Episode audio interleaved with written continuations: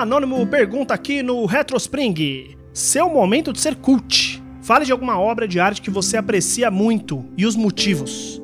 Anônimo, não sei. Eu respondo isso sinceramente porque, pô, é. Eu, eu, eu não sou, nunca fui um cara muito de arte. Assim, vou ser bem chato aqui, vou falar arte. Eu tô falando de pinturas, né? Eu sei que existe outras artes, mas é que música eu falo no episódio de música, filmes eu falo no episódio de filmes, é, quadrinhos no episódio de quadrinhos. Aqui eu fui mais pelo lado da obra de arte de pintura, escultura, é, é mais essa coisa assim, ou até arte performática, dança. É, oh, até pensei numa aqui, hein? Vou, vou, vou citar essa daqui a pouco.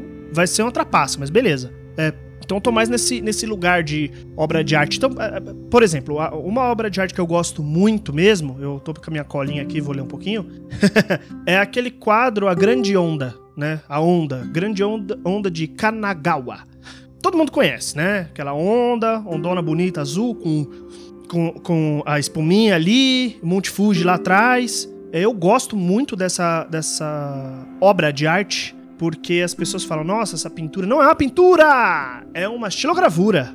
Ou seja, o Hokusai, que é o, que é o, que é o criador, pegou lá ali uma chapa ali de uns 30 centímetros de madeira e foi ali com, com uma, um formãozinho e começou rec, rec, rec, rec, rec, rec, e começou a tirar é, todos os pedaços de madeira dessa chapa até ficar uh, só os detalhes ali, as, as é, os riscos ali na madeira que fica em relevo, para conseguir passar a tinta e imprimir uh, no papel. E aí, é, o, que, o que, que acontece? É, tem, assim, milhares de cópias, de cópias desse, dessa estilo, então é mais fácil, né, de, de você reproduzir, mas o, o mais da hora dela é que, pô, Xilogravura, brother, você sabe como é que é? Uma coisa difícil pra caramba. Muito, muito difícil mesmo de se fazer, de se montar. Principalmente porque muitas vezes é, são feitas várias chapas, uma de cada cor. Né? Então eu acho impressionante que, é, pelo que eu li aqui, é uma chapa só. Deixa eu ver aqui. É, é eu, eu acho. Não sei se é uma chapa só. Mas normalmente são várias chapas, uma para cada cor, né? Então você faz uma chapa só para azul, uma chapa para vermelho, uma chapa para amarelo. Nesse caso, é uma chapa de madeira só, esculpida, né? E aí ele passou a tinta e imprimiu. Então, porra, é inacreditável. Se você vai na Wikipedia, que é onde eu tô agora, ler sobre a Grande Onda, você vê as inspirações dele, 1803, 1805, depois de 30 anos ali, 1834, ele continuou fazendo ondas até ele chegar na Hokusai, que foi em 1830 1833, né?